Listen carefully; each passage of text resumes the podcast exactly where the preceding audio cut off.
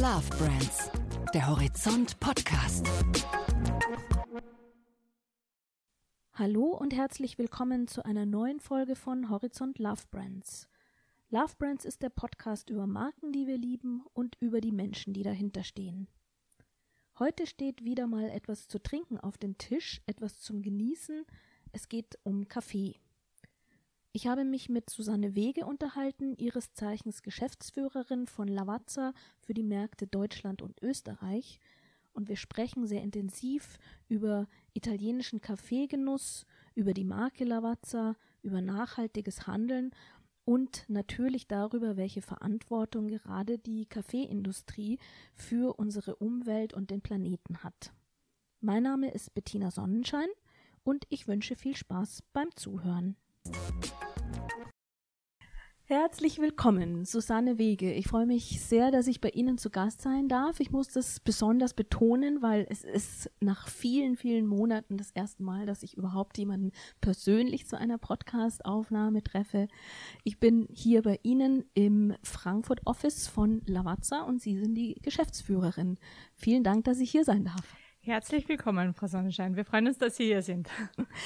Sie sind ja jetzt seit ziemlich genau zwei Jahren, glaube ich, Ganz hier. Genau als Zwei Geschäftsführerin genau. an, an Bord. Und ich habe gesehen, normalerweise lassen wir unsere Gäste sich selbst ein bisschen vorstellen, aber man guckt natürlich auch. Sie waren bei Jakobs, Sie waren bei Red Bull, Sie waren bei Danone Waters. Erste Frage, kommt bei Ihnen irgendwelches andere Lebensmittel in Frage außer Flüssiges oder sind Sie da festgelegt? Ja, größtenteils, ich sage es immer so, irgendwie das Thema Koffein zieht sich bei mir durch, ja, scheint so. Also größtenteils das Thema Koffein begleitet mich ja, ja durch, durch, durch ein paar Stationen mittlerweile und ja, Sie haben es gesagt, sind jetzt seit 2019, Mitte 2019 hier in Frankfurt eben für, für Lavazza. Als gebürtige Österreicherin ist wahrscheinlich diese Nähe zum Kaffee sowieso schon gegeben, nehme ich mal an, ähm, so kulturell gesehen. Wie gut können Sie sich denn dann mit diesem Italiener, für den Sie hier tätig sind, überhaupt identifizieren? Also es ist zum einen, sage ich, es einfach wunderschön, ne, für ein, vielleicht fange ich einmal so an. Ne. So Kaffee ist ja das, das Lieblingsgetränk der Deutschen und der Österreicher. Ne. Es ist, trinkt jeder durchschnittliche Deutsche oder Österreicher trinkt sogar mehr Kaffee pro Jahr als Wasser. Ne. Also ich denke, mit der, mit der Kaffeeliebe ja, bin ich wahrscheinlich nicht allein, also ganz sicher nicht allein. Ne. Und, und irgendwie ja nah an Italien dran zu sein als gebürtige Österreicherin, ja, natürlich nimmt man da so ein bisschen das, das italienische Lebensgefühl für sich in Anspruch, ja, so würde ich sagen. Und, und dann halt auch die, die Art und Weise, ja, wie italienische Kaffeekultur zelebriert wird, die ja, hat mir immer sehr, sehr gut gefallen. Also ich bin schon sehr, sehr lange Kaffeetrinkerin. Und ja, dann ist es irgendwo einfach ein, ja, für mich einfach ein Match, jetzt in, in der Funktion und in den beiden Märkten, in Deutschland und Österreich, in das Unternehmen Lavazza, ja, repräsentieren zu dürfen und, und das Geschäft hier vor Ort weiterzuentwickeln. Also gar kein kulturelles Problem, sondern eher eine große, große Nähe, wenn ich es richtig verstehe. Ja, schon. Dann sind wir ja schon beim ähm, italienischen Café. Das ist ja letztendlich auch ein Slogan, mit dem Lavazza seit einiger Zeit im Werbemarkt unterwegs ist ähm, der echte italienische Kaffee. Aber bevor wir da jetzt näher einsteigen, wüsste ich von Ihnen ganz gern mal, wie Sie die Markenwerte von Lavazza so spontan beschreiben würden. Mhm. Vielleicht, vielleicht fange ich einmal ganz, ganz vorne an, ne? Weil das, das, die Marke Lavazza steht ja, steht ja für das, das gleichnamige Familienunternehmen. Ne? Das, das weiß man vielleicht in Deutschland, Österreich gar nicht so. Ne? Lavazza ist ein Familienunternehmen, mittlerweile in vierter Generation. Also es gibt eine Familie Lavazza nach wie vor. Mhm. Und ja, das Unternehmen kommt aus Turin, ist auch dort noch beheimatet und ist ja über die Jahre weltweit, ja, hat weltweit über die Jahre an Präsenz gewonnen und ist mittlerweile ja global verfügbar. Und wir sagen immer born in Italy und blended with the world. Und das ist eigentlich das, was wir was wir als Unternehmen ja über die Marke, über die Marke Lavazza transportieren. Ne? Mhm. Ne? Und wofür stehen wir? Ja, wir stehen für authentisch italienischen Kaffeegenuss. Also der echte italienische Der echte Italiener, Kaffee. der echte italienische Kaffee. Und, und das ist auch unser, ja, über die Marke natürlich versuchen wir nebst ja, einem, einem perfekten Espresso-Genuss, ja, versuchen wir natürlich auch die Marke Lavazza genauso auch mit Leben und Inhalten aufzuladen, wie sie eben aus, ja, aus, aus dem Ursprungsland Italien gelebt wird und kommt. Da muss ich jetzt gleich mal ein bisschen reingrätschen quasi, wenn ich mich vor ein durchschnittliches Supermarktregal stelle, dann sehe ich natürlich Lavazza, aber auch eine ganze Menge anderer Kaffeemarken, auch alle mit sehr starken Namen. Und ich wüsste jetzt gar nicht so genau, warum ich mich für den einen und für den anderen nicht entscheiden sollte. Wo sehe ich dieses Italienische? Ich denke, Sie sehen es, wie gesagt, Sie sehen es zum einen am, am Markennamen. Ne? Also Lavazza ist einfach, ja, wie gesagt, ist ein italienisches, 125 Jahre altes Unternehmen. Sag, Aber was macht es denn aus? Ja? Es macht es unsere Marke und unsere Produkte zeichnen eben einen, einen absolut hoher Qualitätsanspruch aus. Ja? Ich denke, das spricht, sprechen auch, ja, spricht auch für, für viele andere, ja, unsere, unserer Mitbewerber. Und es steht schon sagen, muss ich es nicht sagen. Nein, das wäre auch, das wär auch unfair, ne, wenn man das nur für sich reklamiert ne, und steht für original italienischen Kaffeegenuss. Und wenn ich, wenn ich das sage, dann ist es, ist es auch wichtig zu erwähnen, ja, wo, was ist denn die Kernkompetenz jetzt von Lavazza? Was reklamieren wir ja, für uns? Ja?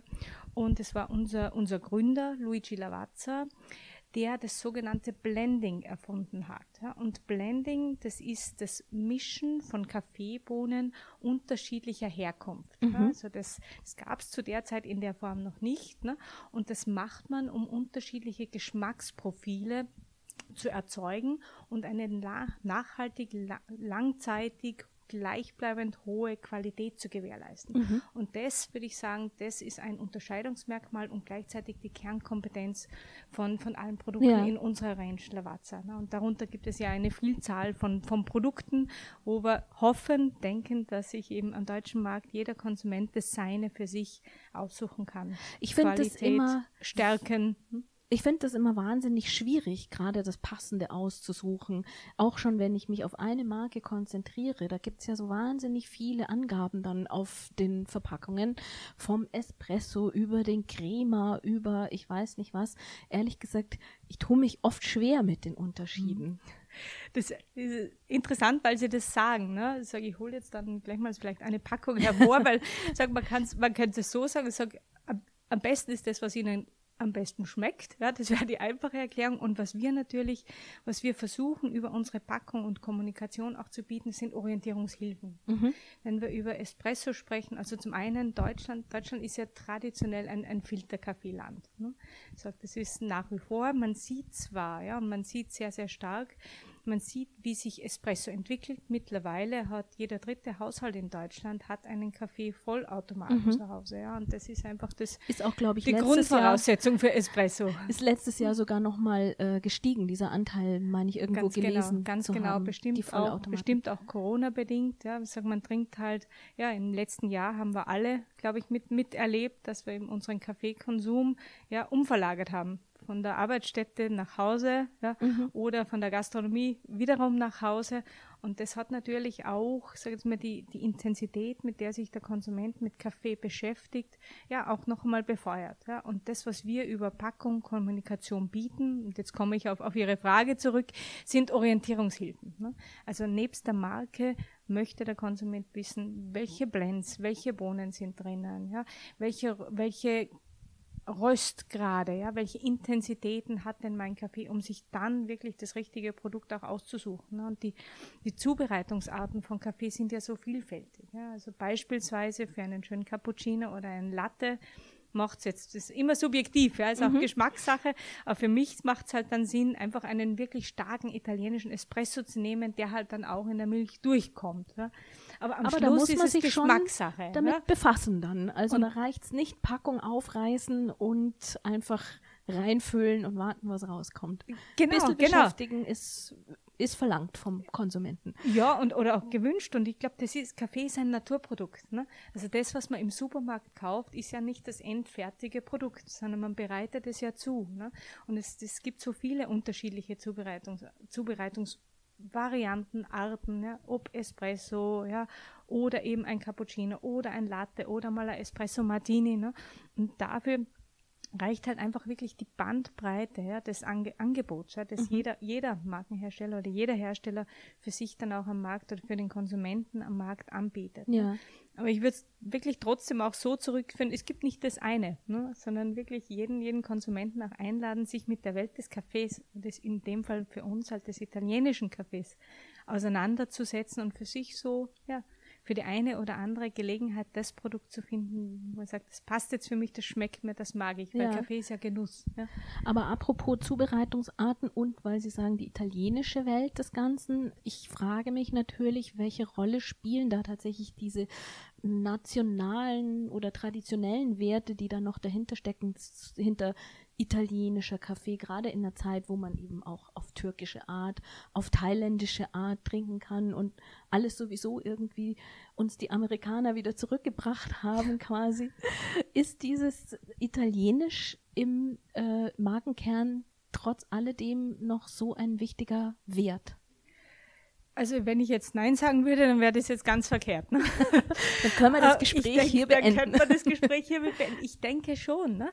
Aber es steht natürlich, steht unsere, also die italienische Espresso-Kultur ist, ist bekannt. Ne? Jetzt wenn Sie sich einfach jetzt vorstellen, Sie sind in Italien, Sie stehen irgendwo an einer Bar, ja, an einer Espresso-Bar, Sie hören den Siebträger, sie hören das Zischen, ja, sie hören den Dampf, sie hören die, sie hören die, ja, die Tassen klirren, ja, dann löst es ein gewisses Gefühl aus, mhm. ja.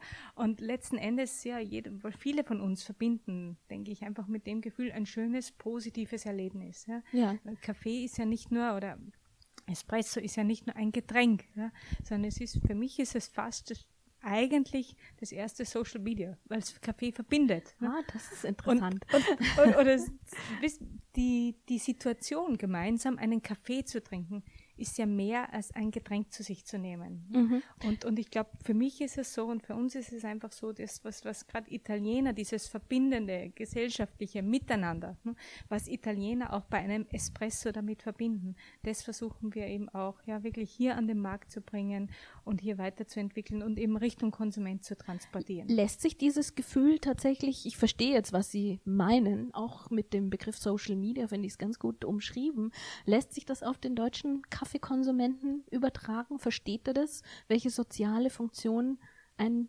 Tässchen Espresso haben kann?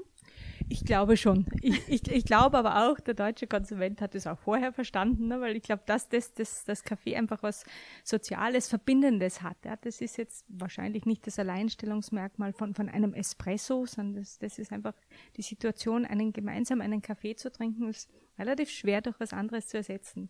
Was wir einfach mitschwingen lassen wollen, ist das italienische Lebensgefühl. Mhm. Ja, und einfach der Lifestyle, der auch einfach mit, mit, ja, durch die Marke Lavazza transportiert wird. Das italienische Lebensgefühl, das ist ja jetzt das eine. Das andere ist, Sie haben es gerade schon gesagt, Kaffee an sich ist etwas, was man erst zubereiten muss. Dahinter steckt ein Rohstoff, der alles andere als italienisch ist, sondern sehr global und nicht immer mit den besten Werten belegt ist. Da sind schnell so Begriffe wie Sklavenarbeit oder Ausbeutung mit im Spiel. Oft wird so in einem Zug mit Schokolade genannt. Also es ist ja ein komplizierter Rohstoff. Wie geht man als Kaffeemarke damit um? Vielleicht würde jetzt ganz gerne ein bisschen so ein bisschen ausholen, ne? weil Sie haben gesagt, Cafés, das sind, man, man, man trifft ja, wenn wir jetzt ja über Nachhaltigkeit, ja, und in dem Moment, ja, wo, wo Sie Ihre Frage stellen, ja, kommt das Thema Nachhaltigkeit auf den Tisch, ja, und darüber würde ich ganz gern, liegt in der Luft, darüber würde ich gern aus, aus zwei Aspekten sprechen. Ne? Einmal ist ein ökologischer und ein ökonomischer, sozialer Aspekt auch. Ja. Ich sag, wenn wir von Kaffee sprechen, dann sprechen wir von einem, von einem Rohprodukt, von einem Naturprodukt, das in Regionen der Erde wächst, ja, die insbesondere vom Klimawandel am, mit am stärksten bedroht sind. Ja. Das heißt, wenn wir jetzt als, als Kaffeeunternehmen schon in unserem ureigensten Interesse, ja, ist es, sind wir, tun wir gut daran, ja, um wirklich nachhaltig und langfristig eine Einkommens- und eine Unternehmensgrundlage zu haben, tun wir gut daran, wirklich nachhaltig zu agieren ja, und uns um die Bedingungen ja, und die Situationen vor Ort in Kaffeeanbaugebieten auch wirklich, ja, wirklich zu kümmern. Ja. ja. Und ja, und wir, wir tun das nicht erst seit ja, Nachhaltigkeit zum, zum Hygienefaktor ja, geworden ist, sondern es hat schon unser Gründer Luigi Lavazza 1935 gesagt, eine Welt, die die Güter der Natur zerstört, ist eine Welt, der ich nicht angehöre. Und genau dieses Denken ist manifestiert in unserem Unternehmen. Und mittlerweile seit über vier Generationen leben ja, und prägen wir diesen Nachhaltigkeitsgedanken, ja, in, ja, um auch wirklich dafür zu sorgen, dass in den mit unseren Aktivitäten, dass in den Kaffeeanbaugebieten eben sowohl von ökologischer, von ökonomischer, aber auch von sozialer ja, Nachhaltigkeit gesprochen werden kann. Und mittlerweile, Sie können sich vorstellen, Sie sind in einem Markt wie Kaffeeanbau, der sehr kleinteilig ist. Also es gibt mhm. knapp 30 Millionen Kaffeebauern weltweit. Ja, haben wir sehr, sehr viele Projekte losgestartet und die sind mittlerweile seit Anfang 2000 in einer Stiftung gebündelt. So sämtliche Projekte, die wir in Kaffeeanbaugebieten umsetzen, gemeinsam mit Partnern, gemeinsam mit anderen NGOs umsetzen, sind in der Stiftung Fondazione Lavazza gebündelt, um da auch wirklich einfach ja Nachhaltigkeit sicherzustellen und sicherzustellen, dass einfach alles, alle Aktivitäten, die wir vor Ort tun, eben dort den lokal ansässigen Kaffeefarmern und Bauern zugutekommen. Mhm. Jetzt sind Sie ja, als Sie angetreten sind vor zwei Jahren, aber auch immer mit diesem Begriff in Verbindung gebracht worden. Also was auch immer ich nachgelesen habe, es hieß immer, wenn Frau Wege kommt, möchte sie sich darum kümmern, dass Lavazza noch nachhaltiger wird. Ist es dann vorher zwar da gewesen, aber nicht so kommuniziert worden? Oder ist es einfach, weil es ein Herzensthema für Sie ist?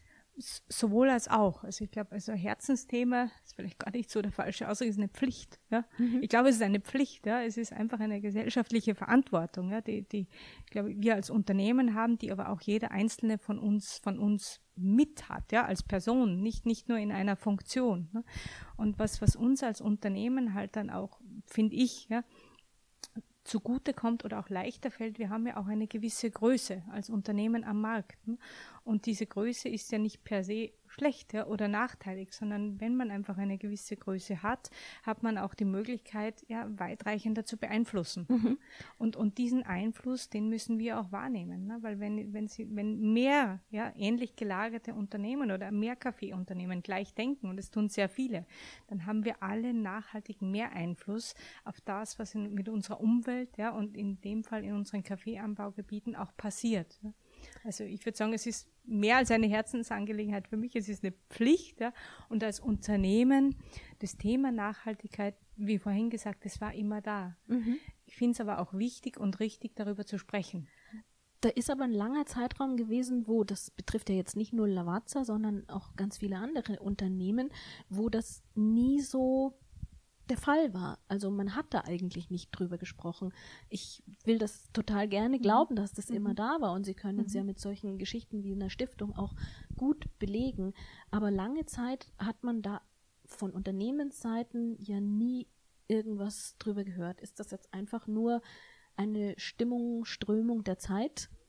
Natürlich eine mehr als wünschenswerte, logischerweise? Oder warum kommen jetzt alle damit raus? Ich denke, wenn wir, wenn wir uns jetzt anschauen, ne, was, was, ja, was uns jetzt gerade umgibt, ja, dann natürlich hat das Thema Nachhaltigkeit und Na Nachhaltigkeit ja, und nachhaltiges Handeln, Agieren, Klimaschutz, ja, hat heute ganz, ganz bestimmt im Kopf, ja, in unser aller Köpfe eine ganz andere Präsenz. Mhm. Ja. Es ist einfach, es wird uns ja auch tagtäglich vor Augen geführt was denn im Risiko steht, ja, oder was passieren kann, wenn wir mit unserem Planeten weiterhin so umgehen, ja, wie, wie vielleicht, ja, ja. wie vielleicht bisher. Also das wird uns tagtäglich vor Augen ge geführt, ja, und diese Verantwortung wahrzunehmen, ja, und dann auch wirklich danach zu handeln, ja, und wirklich das Maximum dafür tun, ja, dass wir unseren Planeten schützen. Ich glaube, das ist halt einfach, ja, die letzte Zeit noch einmal viel mehr hervorgekehrt und mhm. hervorgehört geholt, ja, wie dringend ja, das ja. Thema Klimaschutz jetzt ist. Und das zählen alle,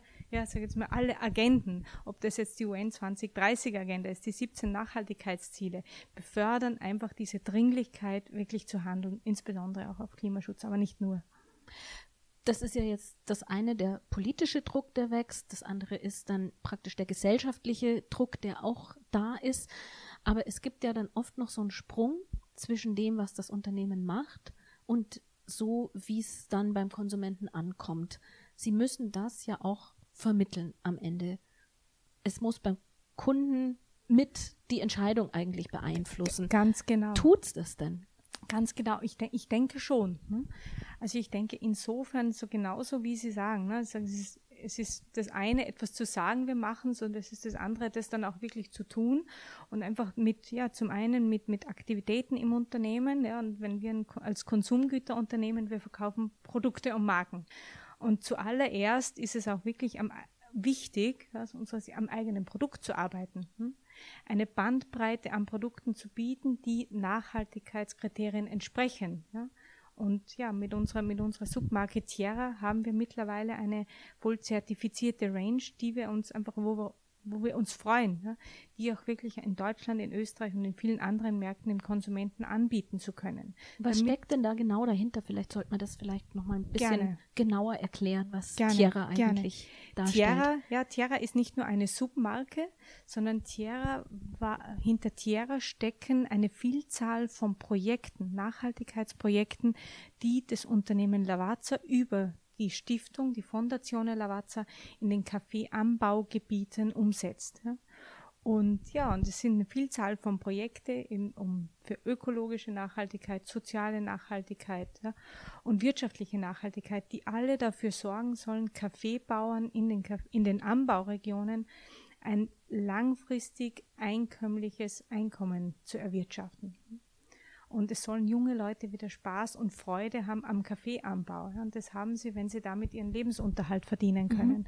Und sämtliche unserer Projekte unter dem Projekt oder sämtliche Maßnahmen, Aktivitäten unter dem Dachmantel Tierra zahlen darauf ein. Und das, wie wir es übersetzen, weil das, ja, glaube ich, wäre Ihre genau. Anschlussfrage ist, wie, ist genau wie übersetzen wir es? Ja, diese? Nachhaltigkeit können Sie kaufen, ja, mhm. unter dem Label Tierra und sag, wir sprechen ja heute nicht ausschließlich über Vermarktung, ja, und es soll auch keine, keine Vermarktungsgespräch ja, heute sein, aber das würde ich vielleicht ganz gerne erwähnen, wenn Sie heute vor dem Regal stehen und Produkte der Submarke Tierra am Regal finden, dann wissen Sie, dass diese Produkte in Zusammenhang und namensgebend sind für Projekte, die wir in den Kaffeeanbaugebieten steuern und mitfinanzieren, unterstützen und ja, innerhalb dieser Range können Sie mittlerweile aus einer Vielzahl von fünf sehr schönen Produkten im klassischen Einzelhandel wählen. Mhm. Also ich weiß es jetzt, weil Sie es mir schön erklärt haben und unsere Hörer natürlich dann auch. Aber in der Kommunikation ist es mir ehrlich gesagt noch nicht groß aufgefallen. Also bei meiner allerersten Überlegung, ich gehe zu Lavazza, ähm, war tatsächlich dieser Spot mit dem italienischen Café in meinem Kopf. Mhm. Nichts von Nachhaltigkeit oder ähm, Projekte aller Art, die soziale und ähm, ökologische äh, Faktoren beeinflussen. Wo lernen andere das? Ja, Sie, Sie erwähnen das genau richtig. Ne? In einem 15 oder 20 Sekunden TV-Spot kann man nicht, ja, transportieren wir wie viele andere Markenunternehmen, Markenartikelunternehmen die Marke. Ja? Mhm. Also wenn Sie jetzt, ich glaube jetzt, es müsste sogar jetzt sein, ja, es läuft gerade eine TV-Kampagne auch, ja, auch, auch Tierra transportierend. Aber nebst ja klassischer Werbung ist genau, ja, ich würde auch sagen, das Gespräch wie heute, ja, wie mhm. wir heute führen, zahlt darauf ein, dass wir einfach es schaffen, unsere Botschaft, diese Nachhaltigkeitsagenda, die wir als Unternehmen haben und die sich über unsere Produkte auch manifestiert, zu kommunizieren und zu erzählen. Ne?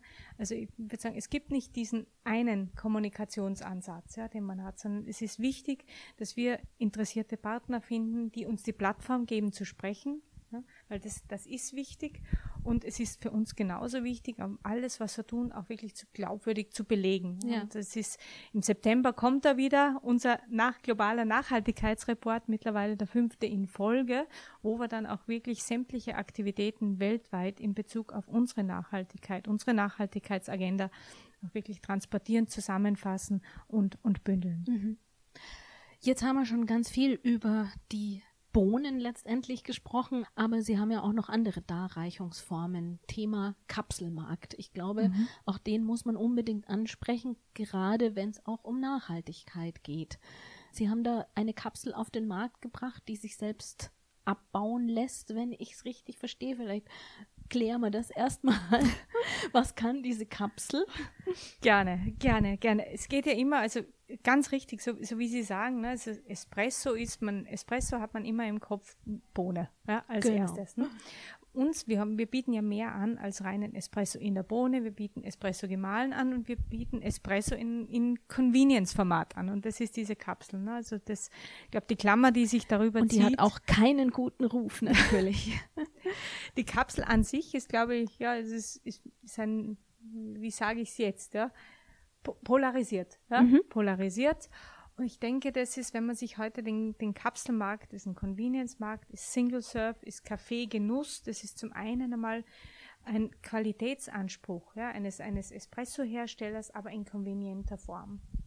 Und ja, und Kapseln bieten wir als Unternehmen in einer industriell kompostierbaren Kapselvariante an. Also Sie können die Kapseln, die Sie bei uns konsumieren, kaufen, in die gelbe Tonne geben und ja, und die werden, und die Kapsel ist industriell kompostierbar, somit also abbaubar. nicht in die Biotonne, bitte. Nicht in die, nicht in die, nicht in die Biotonne und nicht in den Kompost, nicht in den Hauskompost, ne? aber ich, würde es einmal so sagen, weil das Thema polarisiert, ja, und ich glaube, Sie wollen auch darin, darauf hinaus, ja, was ist denn jetzt das Richtige und ist es überhaupt was Richtiges, Ganz ja? genau. Sag, dann, dann würde ich einfach, ich würde es einfach so offen auch sagen, so wie wir es auch meinen, ja. Sag, wir haben uns vor zwei Jahren, gut zwei Jahren, ähm, im Single-Surf-Markt dafür entschieden, eben industriell kompostierbare Kapseln auf den Markt als ein Schritt ja, in Richtung nachhaltiger Verpackung auf den Markt zu bringen. Ja. Aber es hat Ihnen gleich ein bisschen Ärger eingebracht.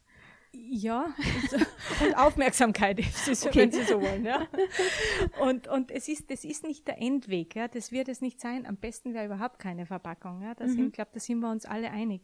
Aber es geht auch darum, dass jedes Unternehmen, das im Kapseln anbietet, sich Gedanken macht und, und forscht ja, und innoviert, sagen, wie kann man denn mittelfristig von dieser Verpackung, von, einfach von von, von einer Verpackungsform wegkommen, die eben, ja, die eben Plastik heißt. Ja, mhm. Und da sind wir auf einem Schritt dahin. Ja, und, so, und wir sehen das Ganze auch als einen Schritt. Ne?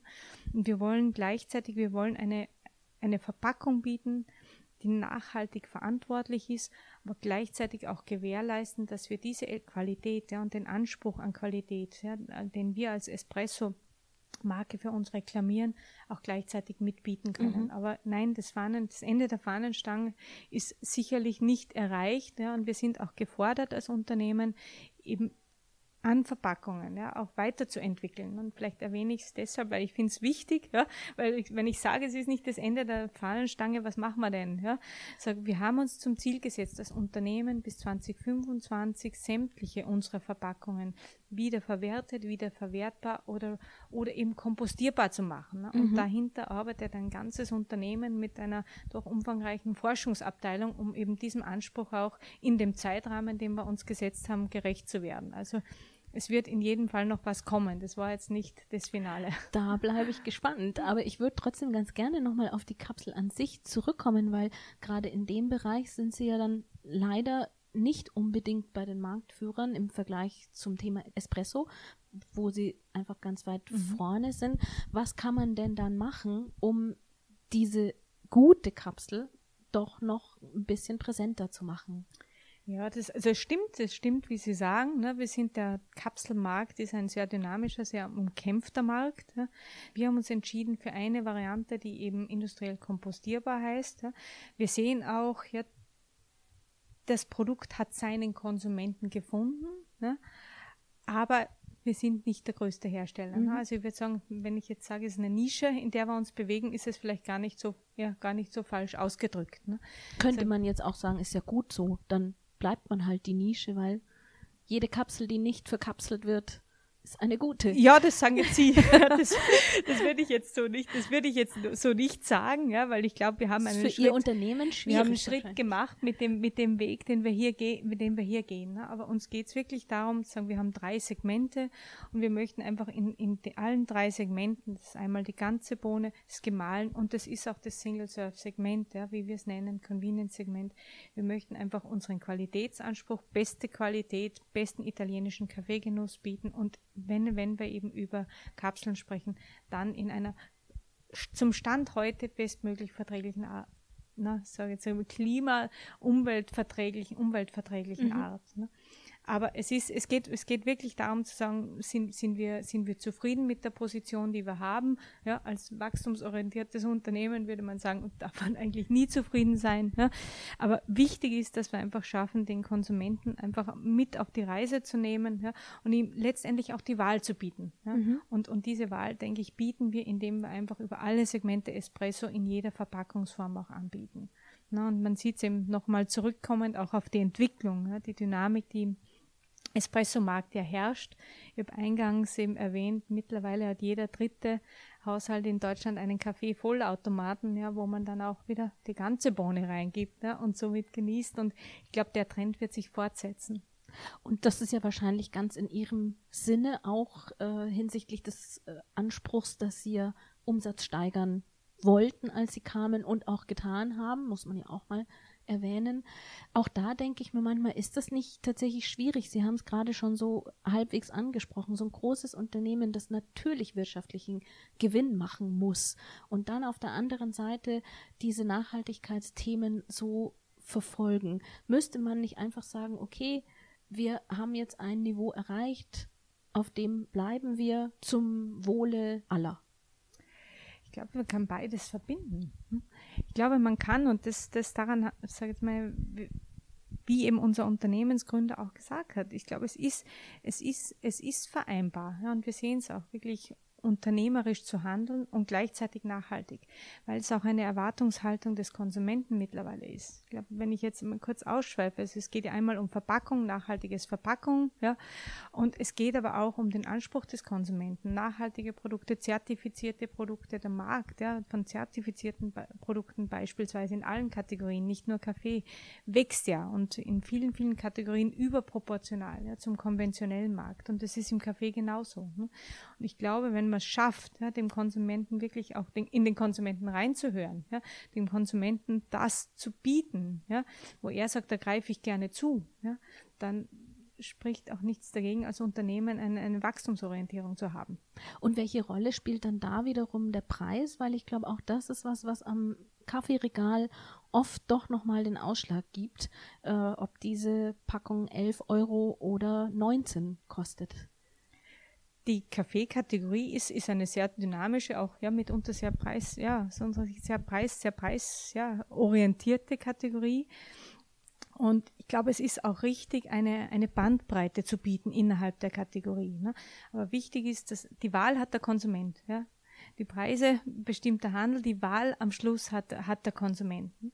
Aber ich denke, aus, aus Nachhaltigkeitsgesichtspunkten ist es doch wichtig, auch, und jetzt spanne ich den Bogen einmal zurück, ja, so zu agieren ja, und, und auch wirklich so zu denken, dass man sagt, die ganze Wertschöpfungskette innerhalb, innerhalb von Kaffee muss in der Lage sein, sein oder ihr Einkommen zu verdienen. Und diese Wertschöpfungskette fängt bei den Kaffeebauern an. Und jetzt sind wir wieder auch noch einmal zurück. Ja, sag, warum ist es so wichtig, ja, wirklich die ganze Wertschöpfung vom Anfang an auch mit zu betreuen und seinen Beitrag zu leisten, dass Kaffeebauern vor Ort in den Anbaugebieten von ihrer Arbeit leben können. Ja, weil das ist, der, das ist der Anfang, sonst haben wir kein Produkt, das wir vermarkten können. Ne?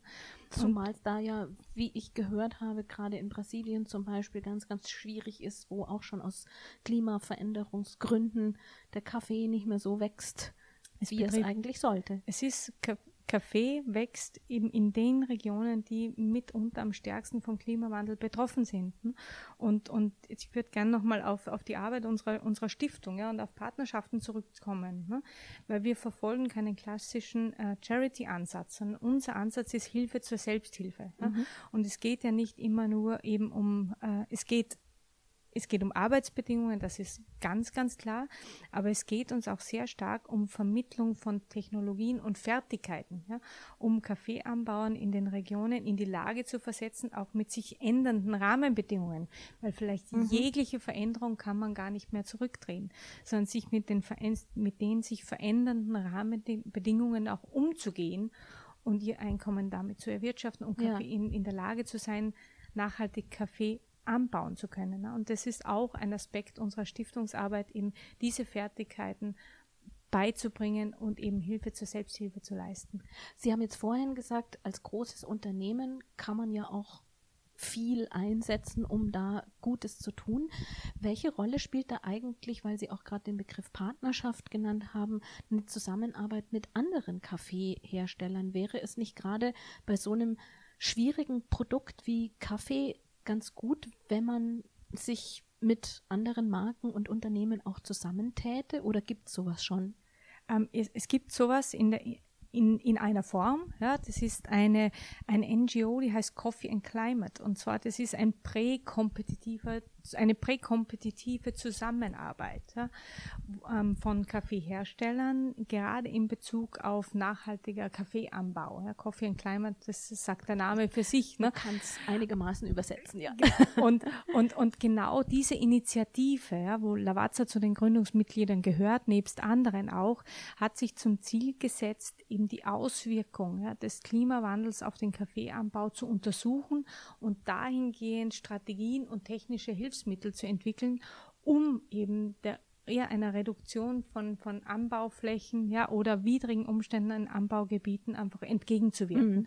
Und das ist ein Beispiel davon, wo sich im außerwettbewerblichen Umfang eine relativ große Anzahl von Kaffeeanbietern wirklich darum kümmert, gemeinschaftlich eben für bessere Bedingungen zu sorgen. Und das ist eine Partnerschaft, die eben sicherstellt, ja, dass man eben nicht als, ja, als direkte Wettbewerber zusammenarbeitet, was auch nicht. Das heißt, die Industrie ist. ist durchaus bereit, sich da auch mal über die Unternehmensgrenzen hinweg zu bewegen und gemeinsam für die Zukunft zu arbeiten. Dafür, genau, dafür, dafür, hat, dafür hat man, ja, dafür hat man eben auch wirklich NGOs, Partners, die eben da, die eben sicherstellen, ja, dass alles, was wir in dieser Industrie machen, eben außerhalb des Wettbewerbs außerhalb ja, einer Wettbewerbssituation ist ja, mhm. und aber im gleichen Interesse handelt. Ja. Und ich denke, das ist einfach, wenn wir sprechen von Kaffeeanbau, ja, wir sourcen und, und wir beziehen den Kaffee alle aus ja, Kaffeeregionen, die einfach, ja, die, die, die sind, ja, und die auch begrenzt sind und die bedroht sind. Somit ja. haben wir alle ein grundsätzlich ähnliches, gleichgelagertes Interesse. Das heißt, dass ich in Zukunft beim nächsten Espresso-Genuss ein bisschen mehr drüber nachdenken werde, aber auch nicht unbedingt immer ein schlechtes Gewissen haben muss, wenn ich ihn genieße. Wenn sie ihn genießen, genau, genau, weil es geht, es geht nebst allem und ich glaube, diese Verbindung ist einfach wichtig. Ja. Der Genuss, ja, und das, wie gesagt, das, dafür möchten wir ja auch als Unternehmen, als Marke stehen. Es ist, Kaffee ist Genuss, ja, aber Genuss schließt nicht Verantwortung, Verantwortung aus, zu keinem Zeitpunkt. Frau Wege, ich würde sagen, das ist ein wunderschönes Schlusswort. Dann bedanke ich mich nochmal ganz herzlich, dass wir uns so schön unterhalten konnten. Ich bedanke mich bei Ihnen. Ganz herzlichen Dank, Frau Sonnenschein. Das war's mal wieder. Und wenn es euch gefallen hat, dann würde ich euch raten, abonniert unseren Podcast doch auf den von euch präferierten Kanälen. Wir sind überall da zu hören, wo es üblicherweise Podcasts gibt. Und natürlich freuen wir uns überall dort auch über positive Bewertungen und den einen oder anderen Stern.